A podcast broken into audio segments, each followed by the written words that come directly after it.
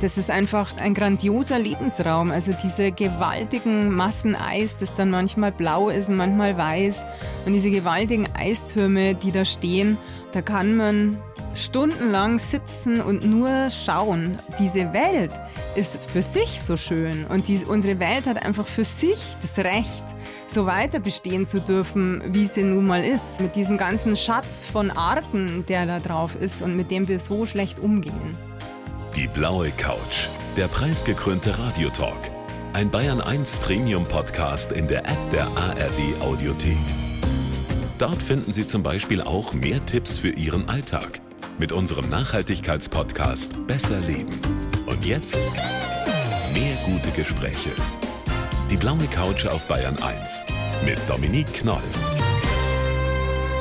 Ich freue mich sehr. Birgit Lutz ist heute mein Gast, Arktis-Expertin, Autorin, Kälteprofi und geborene Oberpfälzerin. Jetzt leben Sie am Schliersee. Sehr schön, dass Sie heute da sind. Ja, vielen Dank. Ich freue mich, dass ich da sein darf. Frau Lutz, wie fühlt sich denn die Welt an bei minus 45 Grad und wie sieht sie aus?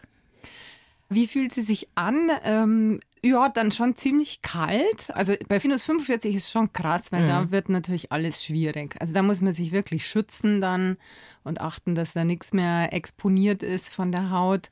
Das macht halt alles einfach so ein bisschen spannender. Und wie sieht sie aus? Das Schöne an der Kälte ist, dass die Luft dann oft ganz klar wird. Mhm. Das hat man ja hier auch manchmal, wenn es so leider ja nicht mehr so oft minus 25 Grad hat oder so, dann kommt so dieses blaue Licht im Winter dann so richtig zum Vorschein. Und es wird halt einfach sehr klar, weil es so trocken ist. Und wenn Sie mal beschreiben, ich habe nämlich irgendwo ein Bild von Ihnen gesehen, da haben Sie so ganz weiß gefrorene Wimpern auch gehabt. Ja. Das sah ganz toll aus. Also das ist dann tatsächlich alles, was rausschaut, so ein kleiner Gesichtsausschnitt. Das war's. Genau, also und da ist, manchmal schaut ja nicht einmal mehr das raus, weil dann hat man natürlich auch noch Brille auf. Und da war die Wimpern, die frieren dann so an von dem Atem halt. Also, ja. Das ist ja wirklich irre. Und was zieht man da an? Ja, viele Schichten, also vor allem Natur, also viel Merino-Wolle und an den Füßen so Filz, Schuhe und ähm, nur ganz außen ist dann so künstliches. Natur ist immer am besten. Gibt es denn sowas wie, keine Ahnung, Kälte-No-Gos, also wo man sagt, wenn Sie in extremer Kälte sind, das darf man auf gar keinen Fall machen? Also Alkohol ist dann natürlich schlecht. aber der macht doch so schön warm im Bauch. ja, aber nicht lang. Das ist das Problem natürlich. Ne? Mhm. Dann werden die Blutgefäße erweitert und so und dann ja. einem, verliert man viel Wärme. Ja, und ins Wasser fallen sollte man vielleicht auch nicht. Oh Gott, ja, das wäre sehr ungünstig, das glaube ich auch. 2007 sind Sie ja zum ersten Mal auf große Reise gegangen. Für die Süddeutsche Zeitung war das damals ja noch. Und da hat er Sie dann gepackt, ne? der Arktis-Virus. Was ist denn da genau passiert mit Ihnen? Ja, da habe ich einfach zum ersten Mal diese Welt gesehen, also dieses das zugefrorene Polarmeer. Und das war für mich einfach so, als würde ich noch meine Welt in der Welt selber entdecken. Und das hat mich vollkommen fasziniert. Was ich, ich wusste, natürlich wusste ich, dass es gibt, aber man kann sich das überhaupt nicht vorstellen, wenn man es nicht mit eigenen Augen sieht. Und von da an wollte ich da einfach immer wieder zurück. Aber Sie haben ja da ein ganz normales Leben als Journalistin in Bayern geführt. Geht das dann einfach, dass man sagt, jetzt will ich das öfter mal machen in meinem Leben? Weil Ihr Arbeitgeber hat ja bestimmt auch gesagt, Sie haben jetzt kein Dauerabo auf irgendwelche coolen Arktis-Expeditionen. naja, aber als Journalist hat man ja die glückliche Position oder Möglichkeit manchmal, dass man sich halt auch selber Sachen organisieren kann, über die man dann berichtet, wenn man da entsprechende Energie reinsteckt. Mhm. Und so habe ich mich eigentlich immer mehr, also das war ja immer beruflich, dass ich dann immer mehr mich da rein begeben habe und halt auch immer drüber berichtet habe. Mhm, mhm. So eine Expedition, da braucht es ja richtig lange, ne? An Vorbereitungszeit, da muss man körperlich fit sein und so weiter. Und ich habe mal einen anderen Podcast von Ihnen gehört, da haben Sie erzählt, man ist eigentlich mehr im Baumarkt als im Sportgeschäft. Was hat es denn damit auf sich? Also für diese extremen Sachen, da gibt es halt oft die Sachen nicht so vorgefertigt. Und dann muss man halt zum Beispiel um die Thermoskannen haben wir dann immer noch mal so eine ähm, Isolierschicht drum gemacht aus so Isoliermaterial. Mhm. Oder man baut sich halt so ein Gestell für den Kocher, ähm, dass das funktioniert. Also man macht sich halt eigentlich alles so griffbereit, damit man, wenn man dann unterwegs ist, relativ wenige Griffe machen muss. Also das ist alles sehr individualisiert und das gibt es einfach nicht zu kaufen. Aber da gibt es einfach Erfahrungswerte dann von, von anderen oder wie war das bei Ihnen? Ja, ich habe ja da zwei ganz tolle Lehrmeister gehabt. Das war einmal ein Russe, der Viktor Bojarski, und dann der Schweizer, der Thomas Ulrich. Und ähm, vor allem der Thomas, der hat mich da so unter seine Fittiche genommen und von dem habe ich unglaublich viel gelernt über also auch die Techniken und wie man sich verhält. Und das ist halt so ein ganz akribischer Schweizer. Und der hat einfach diese ganzen Ausrüstungssachen so perfektioniert. Da, ja, also da habe ich eigentlich ganz, ganz viel gelernt. Dem bin ich auch total dankbar, dass er das alles so mit mir gemacht hat. Mhm. Und kann man diesen Ernstfall einer Expedition daheim denn überhaupt irgendwie üben? Geht das? Also bestimmte Sachen kann man schon üben. Also man kann das ganze Equipment, muss man natürlich vorher auch testen und das sollten wir halt auch testen, nicht wenn es 10 Grad plus hat, sondern schon, wenn es dann endlich auch mal bei uns kalt ist. Aber so diese Ausgesetztheit, also das kann man, finde ich, ganz schwer testen, weil jetzt, also beim Polarmeer, das weiß einfach keiner, wie er reagiert, wenn er auf einem zugefrorenen Meer steht. Mhm. Mir hat das nichts ausgemacht, dass das keine Erde ist, aber anderen schon. Und jetzt bei Grönland, da war ich total überrascht. Also bin ich hinterher immer noch. Da hat mich halt diese Weite, obwohl ich ja gedacht habe, ich ich kann das ja schon. Ich war ja schon am Nordpol. Ja. Und dann äh, war ich aber trotzdem da von dieser Leere. Das hat mir total zugesetzt in Grönland, dass man halt immer nur das Gleiche sieht. Also da steht man dann auf Eis und schaut in Eis, solange das Auge reicht und weiß auch, da ist einfach außer mir oder uns jetzt keine Menschenseele, ne? Genau. Und was ich da so schwierig fand, war, mich selber zu motivieren, weil es erscheint einem da halt völlig gleich, ob man jetzt stehen bleibt oder in 500 Metern oder in zwei Kilometern, weil es ist alles gleich. Mhm. Und man muss sich da wirklich immer einfach sehr am Riemen reißen, dass man sagt, na, aber wir müssen heute noch diese 20 oder 25 Kilometer schaffen und das ist nicht egal, wo ich jetzt stehen bleibe. Und Landkarten gibt es da ja dann auch nicht wirklich, weil das ist ja irgendwie in Bewegung, oder das Eis? Genau, also Landkarten ist immer ein bisschen schwierig in bestimmten Regionen. Und da ist es eh alles vergletschert, also ist ja ein mhm. Eisschild, über das man da läuft. Und da gibt es auch Spaltenzonen. Und da hat man aber dann, Gott sei Dank, habe ich da auch Freunde gehabt. Ein Norweger, den Bengt, der hat uns vorher halt auch seine Wegpunkte gegeben. Er führt da Gruppen drüber. Mhm. Und mit so kann man sich dann orientieren oder halt mit neuen Satellitenbildern. Aber Landkarten haben auf dem Gletscher bedingt Sinn. Ja. Da wäre ich verloren. Ich verfahre mich sogar in München mit Navi. ja, das ist aber fast schwieriger als. Und man muss da wahrscheinlich an wahnsinnig viele Kleinigkeiten denken, oder? Bevor man da aufbricht. Und dann kann einem wahrscheinlich so ein mini kleines Teil, was fehlt, dann auch mal zum Verhängnis werden, oder? Genau, also man muss an viele Details denken und das ist auch das, was mich so fasziniert an dieser ganzen Geschichte gerade eben diese Vorbereitung. Und mhm. das war auch bei, also zum Beispiel die alten Bücher, da Friedhof Nansen oder Amundsen oder so, da sind ja dann auch immer die Packlisten drin, die die dabei hatten. Und das hat mich auch schon immer fasziniert, was die alles dabei hatten. Und manchmal nimmt man ja tatsächlich, sind die ja noch ziemlich ähnlich, diese Gegenstände. Und es ist so, ja, also wenn man dann alles denkt, dann kann jetzt bei so einer einmonatigen Tour, da kann es echt dumm ausgehen, wenn man keinen Nagelzwicker dabei hat. Und dann Weil, passiert was mit dem Fußnagel. Ah, eingewachsener Nagel oder sowas. Sowas, oh. ja. Und da gab es schon Expeditionen, die wegen sowas dann halt abbrechen das müssen, wenn sich dann was Ernst. entzündet oh und so Gott. weiter. Ja. Also man muss halt sich selber als dieses Gerät begreifen, ja. das funktionieren muss und das mhm. man halt am Funktionieren halten muss. Wie bitter, oder? Wenn man sich monatelang vorbereitet und dann sagt man, sorry, ich habe keinen Nagelkniff. Ja, oh ist ein bisschen unglamourös, ja. ja, wirklich. Wenn man so eine Expedition macht, da wird man dann wahrscheinlich im Hubschrauber hingeflogen, nehme ich an, oder? Und dann so abgesetzt. Oder wie, wie funktioniert das? Ja, in Grönland, da sind wir mit dem Bus an diesen Startpunkt mhm. gefahren, tatsächlich. Mhm. Also da in Kangalussuaq und am Ende waren wir auch in einem Dorf, da hat uns ein Inuit abgeholt mit seinem Motorboot. Und dann ging es von dort wieder mit einem Hubschrauber weg. Ja. Mhm.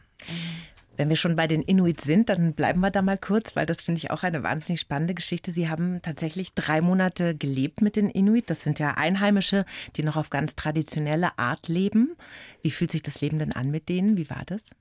Also auf traditionelle Art leben die ja leider nimmer so. Das ist ja das große Drama, dass mhm. dieses traditionelle Leben halt eigentlich gar nicht mehr so möglich ist. Weil die Dänen oder ja, Moderne hat dort das Geldsystem hingebracht und mhm. seitdem hat sich dort halt sehr viel verändert, weil jetzt gibt es halt Geld, aber keine Arbeit. Und das macht halt die Menschen dort vor allem abhängig. Und durch viele Umweltschutzmaßnahmen oder Bestrebungen ist halt auch die Robben, der Handel mit Robbenfällen verboten. Und das war halt eigentlich das, womit die bisher ihr Geld verdient hatten. Und weil es gibt dort halt nichts anderes. Und mhm. nachdem das auch unmöglich wurde, weil eben der Handel verboten wurde in immer mehr Gebieten der Erde und auch in der EU jetzt, ist es halt sehr schwierig jetzt. Also es gibt dort halt viel Alkoholismus und viel Gewalt auch, was es früher gar nicht gegeben ja. hat.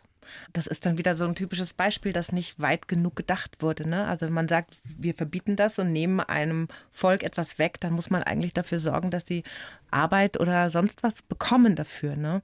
Genau, mhm. also gut gemeint ist oft nicht gut. Ja. Ja, das stimmt. Und als Sie da jetzt so waren, wie sind die Leute denn mit Ihnen umgegangen? Also haben die Sie sofort aufgenommen? Haben Sie da mit denen gelebt, gegessen? Also das dauert natürlich ein bisschen. Also viele dort haben auch schlechte Erfahrungen gemacht, vor allem mit Journalisten. Oder da gibt es dann halt viele, die kommen und sagen, sie wollen wer weiß was machen und dann stimmt es aber nicht. Oder die kommen dann nie wieder. Und ich bin ja mehrmals dort gewesen. Und beim zweiten Mal da habe ich gemerkt, dass sich schon was geändert hat. Also, dass mir dann das mehr geglaubt wurde, dass ich das wirklich ernst meine. Ich glaube, dass die mir das schon geglaubt haben, dass ich es gut meine. Also halt eben das, das wirkliche Gute. Ja, ja. Und das halt so nach bestem Wissen und Gewissen auch äh, niederschreiben werde. Und da bin ich schon dann, also die haben mich mitgenommen zum Jagen, halt auch auf die Robbenjagd, was sie sonst eigentlich wirklich nicht machen, weil da schon so viel geschrieben wurde, was einfach nicht stimmt. Ich habe auch immer noch Kontakt zu einigen dort. Also ich bin da eben nach diesem Anfang, bin ich da von den Einheimischen sehr warm aufgenommen worden, ja. Okay. Wie verständigen Sie sich? Also einige können ja ein bisschen Englisch. Das ah. ist natürlich dann für mich am praktischsten. Ja. Aber wenn Ostgrönländer Dänisch sprechen, dann versteht man das fast so. Also wenn man sich ein bisschen, bisschen reinhört, ja. Ja. was sie ungefähr wollen, konnte ich schon immer dann nachvollziehen und dann also ganz viel mit Händen und Füßen. Und bei den wichtigen Sachen dann habe ich aber halt auch dann immer Übersetzer dabei gehabt. Frau Lutz, wir schreiben für jeden Gast einen Lebenslauf.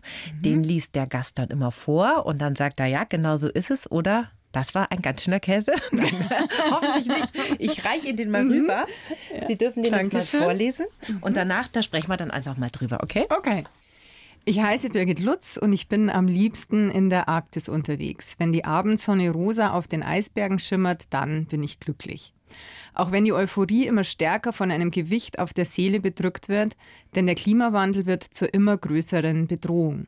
Geprägt haben mich die Geschichten von Abenteuern und Expeditionen, meine erste eigene Tour zum Nordpol und die Traditionen und Lebensweise der Inuit. Auch wenn es nicht immer leicht war als Frau auf dem Eis, so ist die Polarwelt doch meine große Leidenschaft.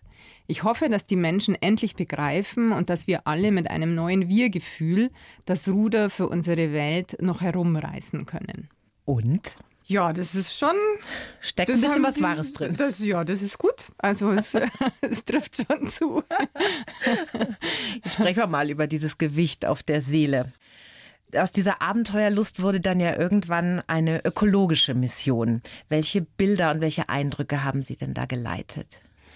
Ja, also am Anfang war die ökologische Mission sehr von dem Plastik gesteuert, weil das natürlich das Alleroffensichtlichste ist. Wenn man so als erste Mal dahin kommt, sieht man sofort, dass das einfach nicht richtig ist, dass in dieser großartigen Kulisse so viel Müll herumliegt. Mhm. Also da muss man, beschreiben Sie mal, das sind dann riesige Eisberge und Wasser und da schwimmt überall diese Plastikplörre rum.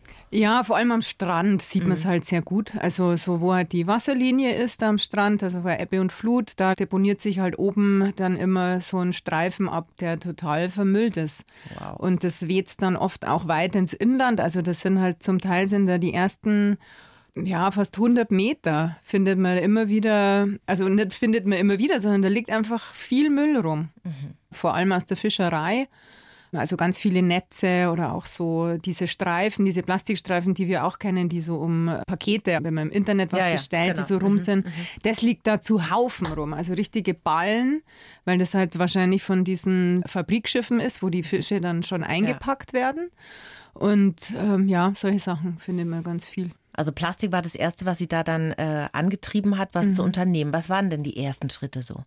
Ja, da habe ich dann mal beim Alfred Wegener Institut für Polar- und Meeresforschung in Bremerhaven angerufen und habe da gefragt, weil wir sammeln ja alle immer Müll mit den Gästen. Also ich arbeite jetzt auf so Schiffen mit Gästen, 30 oder noch weniger Gästen und ähm, da sammeln alle Müll und irgendwann dachte also das, das ist sinnlos, dieses Gesammel und dann habe ich da angerufen und dann hat sich da tatsächlich ein richtig gutes Projekt daraus ergeben, dass wir halt da den nicht nur einsammeln, sondern halt auch so zählen, wiegen und kategorisieren. Mhm. Und es fließt dann in so eine große Datenbank mit ein wo man halt dann eben illustrieren kann, auch in Verhandlungen jetzt, in der Politik, wie groß unser Plastikproblem mittlerweile ist und dass man halt den Eintrag vermindern muss. Mhm, mh. Sie haben ja ein Buch geschrieben. Ich habe das, also ist ein ganz schön dickes Buch. Wie viele Seiten sind es denn? Ich habe es gar nicht angeschaut. Knapp 500. 500. Ja. also ich kann es wirklich jedem, der sich für unseren Planeten interessiert, sehr ans Herz legen. Das heißt Nachruf auf die Arktis.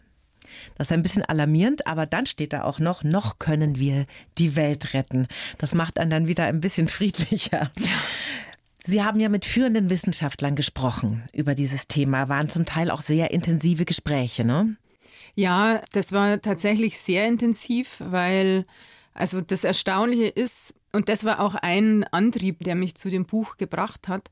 Ich rede ja öfter mit Wissenschaftlern für meine Arbeit und irgendwann ist mir halt aufgefallen, wenn man mit Naturwissenschaftlern, die sich mit dem Klima beschäftigen, länger spricht, dann fangen die alle irgendwann zu weinen an. Naturwissenschaftler. Naturwissenschaftler. Das ist doch eher ungewöhnlich. Das, glaub, ja, ich fand es sehr ungewöhnlich, ja. ja. weil die sind jetzt nicht so also verschrien, dass sie mhm. besonders emotional wären. Ja. ja. Oder also die beschäftigen sich halt die ganze Zeit mit harten Fakten. Also die sind auch oft einfach von den Ergebnissen, die sie da haben bei ihren Studien, selber erschrocken. Mhm. Und was dann halt sehr belastend ist, ist, dass dann wenig, wenn sie es dann veröffentlichen, zum Teil wenig Aufmerksamkeit gibt und noch weniger Handlung.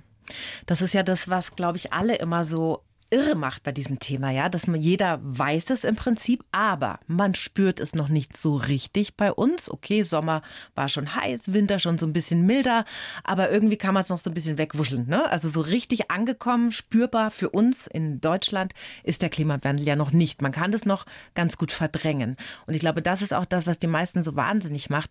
Nur wir müssen ja auch mal wegkommen von dieser Individualverantwortung, oder? Also das finde ich immer, weil ich wasche immer meine Joghurtbecher aus und denke mir, oh, ich darf nicht mehr fliegen und so weiter.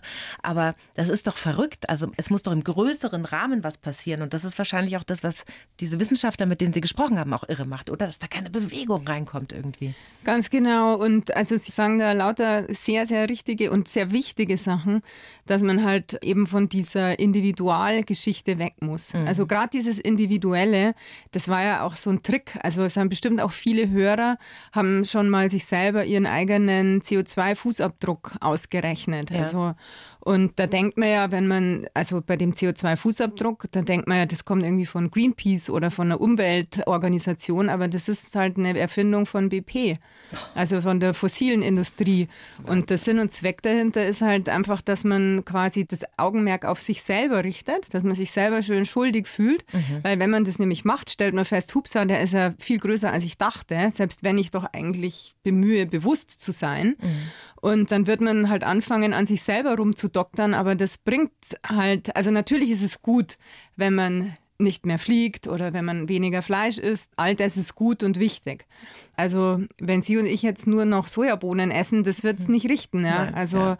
da muss aus der Politik mehr kommen und das muss von oben sein. Und da müssten wir eigentlich mittlerweile alle viel mehr unsere Stimme erheben dass wir das wollen. Also wir haben da einen Anspruch drauf, vor allem unsere Kinder. Und ja. das sind ja leider gar nicht mehr unsere Enkel, für die wir es machen müssen, sondern es sind jetzt schon die, die jetzt Kinder sind. Ja, ich habe mit meiner Tochter, die ist 16 jetzt, auch oft mal so Gespräche, wo sie dann zu mir sagt, Mama, seit wann weißt du eigentlich vom Klimawandel? Und da muss man schon sich ganz heftig am Kopf kratzen und sagen, seit wann weiß ich denn davon? Eigentlich weiß ich schon ziemlich lang davon, ja. Aber es war halt nie so richtig präsent. Ich glaube, die ersten haben da in den 70er Jahren davon gesprochen, oder? Die ersten Wissenschaftler? Ja, in den 60ern schon. Auch schon. Also Wahnsinn. und das ist ja eigentlich so diese das was man mittlerweile eigentlich machen muss, dass man mal tatsächlich schauen muss, wer hat es denn verursacht. Ja, mhm. also weil man sagt immer, wir tun das, wir fliegen zu viel, wir haben jetzt diesen Planeten so verunreinigt, aber das ist im Buch auch ein ganz tolles Interview mit einem Philosophen drin, der eben auch sagt, ja, also Sie und ich, wir haben das ja nicht gemacht, mhm. sondern wir können ja oftmals auch nicht anders. Also wir leben in einer Gesellschaft, die ist so, wie sie ist mhm. und die ist so gemacht worden und so entstanden. Und man müsste jetzt mal die Leute wirklich benennen oder diese Mechanismen, die bewirkt haben, dass wir in dieser Gesellschaft immer noch so funktioniert, mhm. obwohl es doch schon lang bekannt ist, den Verantwortlichen. Ja. Aber es war halt nie so richtig präsent. Ich glaube, die ersten haben da in den 70er Jahren davon gesprochen, oder? Die ersten Wissenschaftler? Ja, in den 60ern schon. Auch schon. Und das ist ja eigentlich so das, was man mittlerweile machen muss, dass man mal tatsächlich schauen muss, wer hat es denn verursacht. Ja, mhm. Also weil man sagt immer, wir tun das, wir fliegen zu viel, wir ähm, haben jetzt diesen Planeten so verunreinigt. Aber das ist im Buch auch ein ganz tolles Interview mit einem Philosophen drin, der eben auch sagt, ja, also Sie und ich, wir haben das ja nicht gemacht, mhm. sondern wir können ja oftmals auch nicht anders. Also wir leben in einer Gesellschaft, die ist so, wie sie ist mhm. und die ist so gemacht worden und so entstanden. Und man müsste jetzt mal die Leute wirklich benennen oder diese Mechanismen, die bewirkt haben, dass diese Gesellschaft immer noch so funktioniert, mhm. obwohl es doch schon lang bekannt ist, den Verantwortlichen. Ja. Ich meine, die, die großen CO2-Emissoren, das sind ja natürlich Warentransport, Landwirtschaft, Energiewirtschaft, die großen Konzerne. Und da fühlt man sich als kleiner Mülltrenner natürlich immer so wahnsinnig machtlos. Aber das Problem ist ja, wenn die Politik dann von oben regelt, ich sage nur Tempolimit zum Beispiel, ja, dann ist ja immer der Aufschrei ein ganz großer, weil viele Menschen sich in ihrer persönlichen Freiheit so furchtbar beschnitten fühlen. Was glauben Sie, woher kommt das denn, dass der Mensch dann gleich so, oh, geh mir weg damit mit diesen neuen Regeln? Ja, ich glaube, das ist so ein Reflex, der aber auch oft groß geredet wird auch. Also, mhm. weil beim Tempolimit gerade zum Beispiel ist es ja so, dass die Mehrheit das mittlerweile will. Mhm. Also es ist eine Minderheit, die es nicht mehr will. Und also da ist auch oft eigentlich die Bevölkerung, die wäre oft schon weiter als die Politik. Das ist ja das Schlimme da müsste eigentlich eben die, ja, die Bevölkerung mehr Nachdruck haben und mehr fordern. Und woher das kommt, dass da oft so ein Aufschrei kommt, ist, dass bei uns wird oft verwechselt, dass diese ein Tempolimit, das ist meine persönliche Freiheit. Mhm. Und dass ich dreimal im Jahr in Urlaub fliegen kann, das ist auch meine persönliche Freiheit. Ja. Und dabei sind das aber halt alles, das erklärt dieser Philosoph auch so schön, Dinge, das basiert auf Konsum. Und wahre Freiheit ist eigentlich was vollkommen anderes. Und wenn man mal sein eigenes Handeln, also es wird dann auch so oft gesagt, das kann ja jeder selber entscheiden. Mhm. Und das finde ich ist halt ein ganz fataler Satz, weil wir leben ja alle auf dem gleichen Planeten und ähm, wir teilen uns diesen Lebensraum. Und da kann ich eben eigentlich, sollte ich die Dinge halt nicht nur für mich entscheiden, sondern so, dass es halt für diesen Lebensraum gut ist. Und im Moment fallen viele Entscheidungen halt noch so, dass es nur für Individuen gut ist und auch nur für einige wenige Individuen mhm. und eben nicht für diesen gesamten Lebensraum. Also wir brauchen eine Massenbewegung. Ja, die brauchen wir und das Schöne ist ja, und deswegen möchte ich auch, also den Lesern oder den jetzt zuhören, möchte ich einfach ganz viel Mut machen. Also ich möchte diese Schwere von diesem Thema wegnehmen. Ja. Und möchte auch die Schuld, die ganz viele Menschen ja empfinden mittlerweile, möchte ich auch wegnehmen und sagen, also wir, wir sind nicht schuld, ja, aber wir sollten uns halt jetzt dafür einsetzen, dass es anders wird. Mhm. Auf Ihrem Buch steht ja nun dieser schöne Satz, noch können wir die Welt retten. Was ganz konkret können wir tun, Frau Lutz? Ganz konkret. Also ich kann jetzt kein Rezept für jeden Einzelnen finden, was man konkret tun kann. Ich habe schon gesagt, natürlich, man sollte nicht mehr fliegen oder weniger fliegen und äh, viel weniger Fleisch essen. Und also das sind die Sachen, die ja. eigentlich jeder weiß. Mhm. Aber worauf ich eigentlich auch in dem Buch raus will, ist, Sie haben vorhin auch gesagt, Sie spülen immer Ihre Joghurtbecher aus. Ja. ja. Und ähm, ich habe in meinen Vorträgen, die ich da über das Plastik halte, habe ich ganz oft Frauen sitzen, die machen jetzt alle wieder ihre Seife selber, ah. weil die keine Mikroplastiksachen ja. und so weiter kaufen wollen. Und die Gedanken, die zu dieser Handlung hinführen, die finde ich ja großartig. Ja? Und ich habe da auch immer gesagt, ja, das ist toll, dass ihr das macht, aber mittlerweile denke ich mir, nee, das ist falsch. Weil diese Energie, die diese Frauen in ihre Seife stecken, ja, man muss sich mal ausrechnen, was das in Deutschland für Stunden sind. Ja. ja. Und das muss man anders verwenden, diese Zeit. Und das wäre halt mein Aufruf, dass man, und das, deswegen kann ich da keine konkreten Sachen sagen, sondern dass jeder in seinem Umfeld müsste schauen, wo er was machen kann, was über ihn selber hinausreicht. Also ich habe jetzt mein ganzes Leben quasi darauf mhm. fokussiert. Das kann so leicht nicht jeder, aber ich bin mir ganz sicher, dass jeder in seinem Umfeld so oder in seiner Arbeit irgendwo hat er was, da kann er was machen, das weiterreicht. Und das möchte ich anstoßen. Und okay. wir vergessen auch immer, wo wir herkommen. Ja? Also was sich in den letzten paar Jahren da getan hat, auch mit den Fridays for Future, die ja viel belächelt werden, wo sich aber ja die Scientists for Future, also die schlauesten Köpfe, die wir haben im Land, haben sich ja hinter diese Kinder und Jugendliche gestellt und haben damit eigentlich alle Lügen gestraft, die da so drauf runterschauen. Und da ist was am Entstehen, wovon ich hoffe, dass das tatsächlich wieder was wird, wo es weggeht von dieser Vereinzelung unserer Gesellschaft, von dieser schlimmen Betonung des Ego und dass wir uns halt zusammentun, ne? dass halt wieder einfach ein Wir-Gefühl entsteht. Also vielleicht ist eben tatsächlich der Klimawandel das, was uns irgendwie dann doch alle wieder vereinen kann. Mhm. Und ja, dazu möchte ich gerne motivieren, mhm. dass man sich da wo anschließt, dass man sich was sucht, dass man auch, wenn man, man soll nicht betröppelt zu Hause sitzen und denken, die Welt geht unter, sondern aktiv werden und ja, einfach schauen, was man machen kann. Mhm. Also statt Seife kochen, einfach sich einer großen Bewegung anschließen, zum Beispiel, wenn man das möchte, ne? Ganz genau. Ja. Ja. Und da wirksam werden dann. Ja. Mhm, mhm. Was halten Sie denn jetzt von diesen Protestaktionen, des zivilen Ungehorsams, zum Beispiel der letzten Generation, die sogenannten Klimakleber? Ja, das ist eine schwierige Frage. Also ich muss sagen, dass ich diese Menschen gut verstehen kann. Und ich finde auch vor allem den Umgang mit diesen Menschen, den finde ich gerade in Bayern, finde ich äh, sehr entlarvend. Weil genau natürlich die Parteien, die bei uns in Bayern die Energiewende am allermeisten gebremst haben, mhm und da ganz verheerende Entscheidungen getroffen haben in der Vergangenheit, die schlagen natürlich am meisten auf diese Menschen ein. Mhm. Und stattdessen müsste man halt, also die Menschen, die jetzt äh, sich da irgendwo festkleben, man muss mal diese Verzweiflung sehen, die dahinter steckt. Und das sind einfach sehr informierte Menschen. Also die wissen, mhm. was uns jetzt blühen wird. Und ähm, dass man solche Menschen dann so kriminalisiert, dass man die mit der RAF vergleicht, was ich also vollkommen unangebracht finde, auch mhm. den Opfern der RAF gegenüber, dass man die auch jetzt präventiv einfach mal vier Wochen hier in Bayern einsperren kann. Ja, das finde ich entlarvend und ich finde es absolut unangemessen. Man könnte natürlich das auch so sehen. Also ich bin da ehrlich gesagt hin und her gerissen. Ich verstehe die Verzweiflung, weil man einfach sagt, ihr müsst doch mal aufwachen. Auf der anderen Seite denke ich mir immer, in den Nachrichten wird dann halt über die Klimakleber berichtet und über die Autofahrer, die genervt sind, weil sie in München auf dem Mittleren Ring nicht mehr weiterkommen und eben nicht über die Sache an sich. Ja, also wie zielführend sind solche Protestaktionen denn?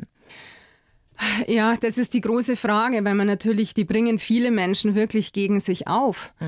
Aber es ist auch so, ich bin ja auch viel an Schulen unterwegs mit diesem Plastikvortrag und da hat mich vor einiger Zeit mal so ein 16-jähriger Schüler, der hat mich dann gefragt, was können wir denn machen? Weil wir reden immer und die Politik redet immer und ähm, passieren tut ja doch nichts. Und dann, ich habe halt dann auch mal gesagt, ja, man kann sich ja wo anschließen und du kannst ja auch mit auf die Freitagsdemos gehen. Und dann sagen die, aber das reicht ja nimmer. So, und was sagen Sie dann, wenn äh, so ein 16-Jähriger, der hat es so anklagend gesagt und da haben mich dann 100 Jugendliche schauen einen dann an und Gott. wollen eine Antwort. Was Heftig. sollen wir denn machen? Ja. Ich kann verstehen, dass diese Jugendlichen dann irgendwann dazu kommen, dass sie sagen, jetzt pappen wir uns wo fest, weil das, was wir bis jetzt alles gemacht haben, das bringt zu wenig. Also ich kann diese Entwicklung sehr gut nachvollziehen. Ich kann diese Ängste dahinter sehen. Ob es zielführend ist, kann man vielleicht in zehn mhm. Jahren beurteilen. Was glauben Sie denn, was passieren muss, dass da wirklich, sag ich mal, ein Ruck durch die Gesellschaft geht, der berühmte Ruck? Müssen wir den Klimawandel noch mehr spüren oder was muss passieren? Ja, also ich glaube, die Menschen müssen es einfach noch mehr verstehen, was da passiert. Also deswegen, das ist ja auch immer mein Antrieb, dass ich da, ich werde nicht müde, das zu erklären und immer wieder zu erklären. Und sie müssen halt vor allem verstehen, dass mit jeder Handlung, die wir jetzt machen, nehmen wir eigentlich den Kindern eine Handlung weg, weil im Moment ist unsere Gesellschaft halt noch so, dass wir alles, was wir machen, emittiert CO2, mhm. beinahe alles. Mhm. Und wir haben nur dieses Budget. Ich glaube, das wissen viele Menschen auch nicht, dass es einfach irgendwann so ist, dass diese Atmosphäre, da ist dann so viel CO2 drin, dann wird dieser Planet, der wird unbewohnbar. Mhm. Also wirklich unbewohnbar. Mhm. Und da steuern wir drauf zu. Das müssen die Menschen begreifen, dass das unser Problem ist und dass das eben nicht mehr die Ur-Ur-Ur-Urenkel betrifft, sondern tatsächlich die Kinder, weil wie es in 50 bis 60 Jahren aussehen wird, manchmal möchte ich es mir nicht mehr vorstellen. Dieses große Engagement und dieser Feuereifer, den Sie jetzt ausstrahlen und verkörpern, nach ganz Bayern rausstrahlen, der kommt ja einfach, weil Sie diese Bilder gesehen haben von schmelzenden Gletschern. Können Sie uns das vielleicht noch ein bisschen, ich sage mal, motivierend beschreiben? motivierend, die also, schmelzenden also, Gletscher. Ne, also so beschreiben, dass wir motiviert sind, uns einer großen Bewegung anzuschließen. Das ist die Idee.